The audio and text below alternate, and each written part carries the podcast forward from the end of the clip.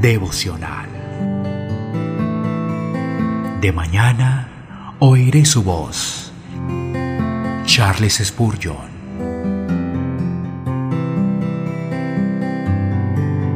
Ezequiel capítulo 15, versículo 2.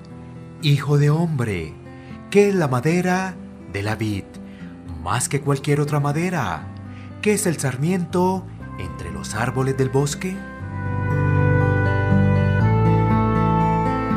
Estas palabras son para ser humilde al pueblo de Dios. Ellos son llamados la vid de Dios, pero por su naturaleza ¿en qué son mejor que otros? Ellos, por bondad de Dios, son fructíferos, habiendo sido plantados en buena tierra. El Señor los ha guiado dentro del santuario, y ellos producen fruto para su gloria. Pero, ¿qué son ellos sin su Dios? ¿Qué son ellos sin la continua influencia del Espíritu que produce fruto en ellos? Oh creyente, aprende a rechazar el orgullo. Cuida de no cederle terreno. Cualquier cosa que hagas no tiene nada de qué ponerte orgulloso. Cuanto más tengas, más en deuda estás con Dios. Y no debes estar orgulloso de aquello que te hace deudor. Considera tu origen, mira lo que eras, considera lo que hubiera sido si no fuera por la gracia divina. Observa cómo eres ahora. No te reprocha tu conciencia.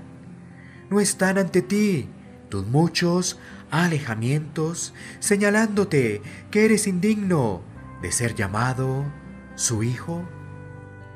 Y si has sido hecho algo ¿No te enseña esto que es la gracia lo que te ha hecho ser distinto?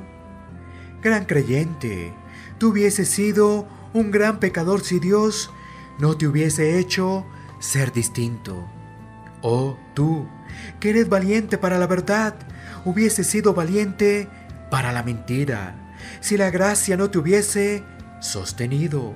Por lo tanto, no seas orgulloso. Si bien Tienes una gran herencia, un gran campo de gracia. No tienes una sola cosa que llamar tuya, excepto tu pecado y miseria.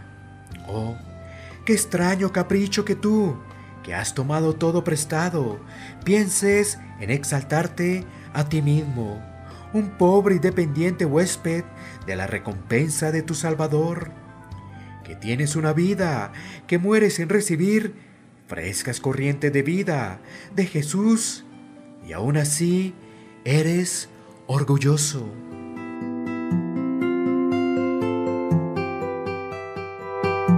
De mañana oiré su voz